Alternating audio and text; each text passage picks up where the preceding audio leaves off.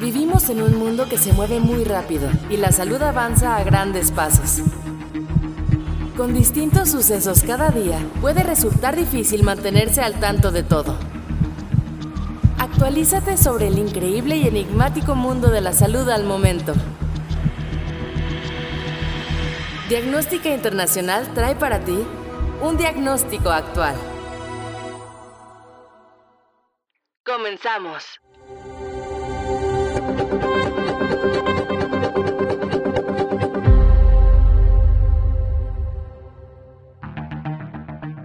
Existe mucha controversia alrededor de si se debe aplicar o no una cuarta dosis de la vacuna, ya que se desconoce si sea conveniente o si esto pudiera traer efectos adversos a nuestra salud, sobre todo ahora que Omicron ha cambiado por completo el comportamiento de la pandemia.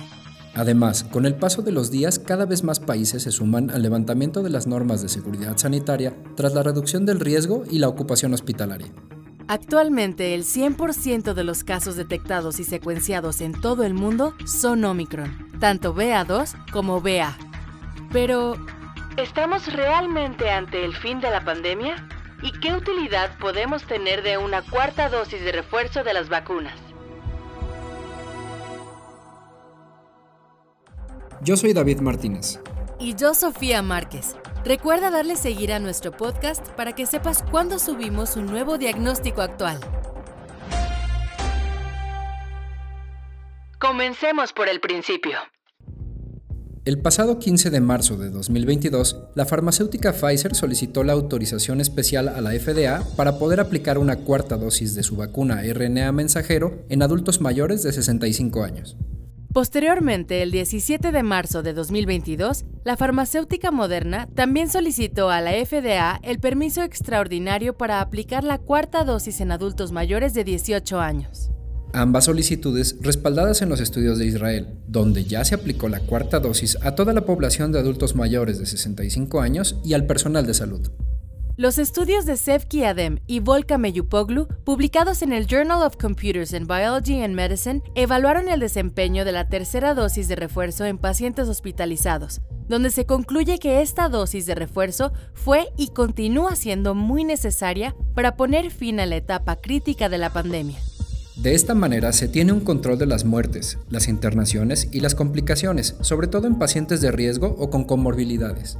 En los estudios de los doctores Jimena Cano Crespo y Héctor de la Torre Barrios, publicados en la revista médica del Hospital General de México, se ha documentado la relación de las hospitalizaciones y las complicaciones de estas y el tiempo de rehabilitación de pacientes hospitalizados sin un esquema de vacunación o con un esquema incompleto.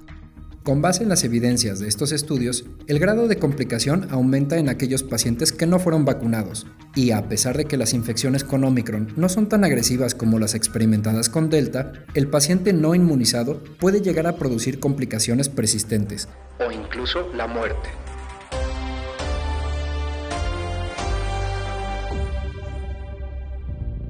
Si bien Está demostrado que la inmunidad celular estimulada con las vacunas de tipo RNAM permanece por un tiempo prolongado. La inmunidad humoral por la producción de anticuerpos puede desaparecer con el paso de los meses y es esta condición la que Omicron puede llegar a aprovechar para reactivar el proceso infeccioso. Después de analizar toda esta evidencia, el pasado martes 29 de marzo de 2022, la FDA aprobó la aplicación de una cuarta dosis de las vacunas de Pfizer y Moderna para adultos mayores de 65 años y personal del sector salud.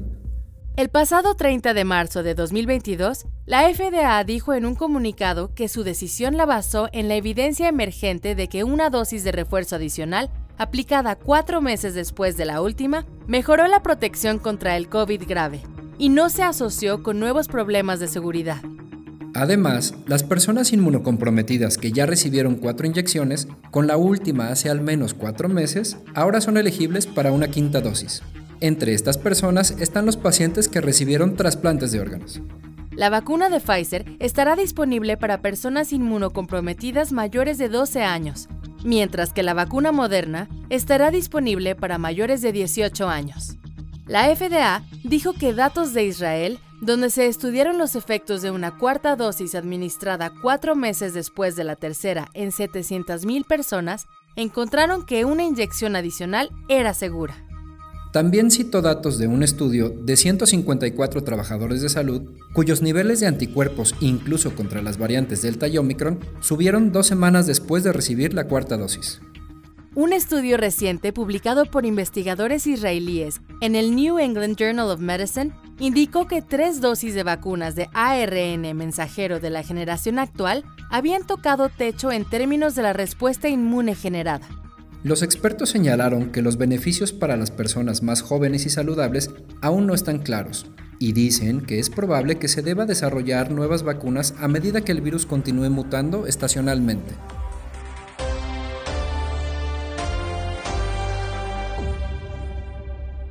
Resumen, la pandemia no ha terminado, pero está muy cerca de convertirse en una epidemia estacional recurrente muy similar al comportamiento de la influenza. Sin embargo, es justo en esta etapa donde debemos reforzar la inmunización masiva para poder reducir a su mínima expresión la incidencia de casos activos y de esta forma sea controlada sin mayor problema. A pesar de que la aparición de Omicron ayudó a que la pandemia pudiera controlarse con mayor facilidad, no se descarta la posibilidad de que en el futuro surjan nuevas variantes. Esto se tendrá que tomar en cuenta cuando se desarrollen nuevas vacunas dirigidas a cada epidemia estacional.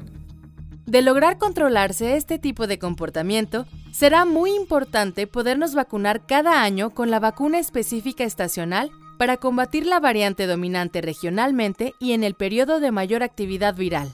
Esto fue todo por el programa de hoy. Yo soy David Martínez. Y yo Sofía Márquez. Gracias por escucharnos. Hasta el próximo diagnóstico actual. El mundo de la salud al momento por Diagnóstica Internacional.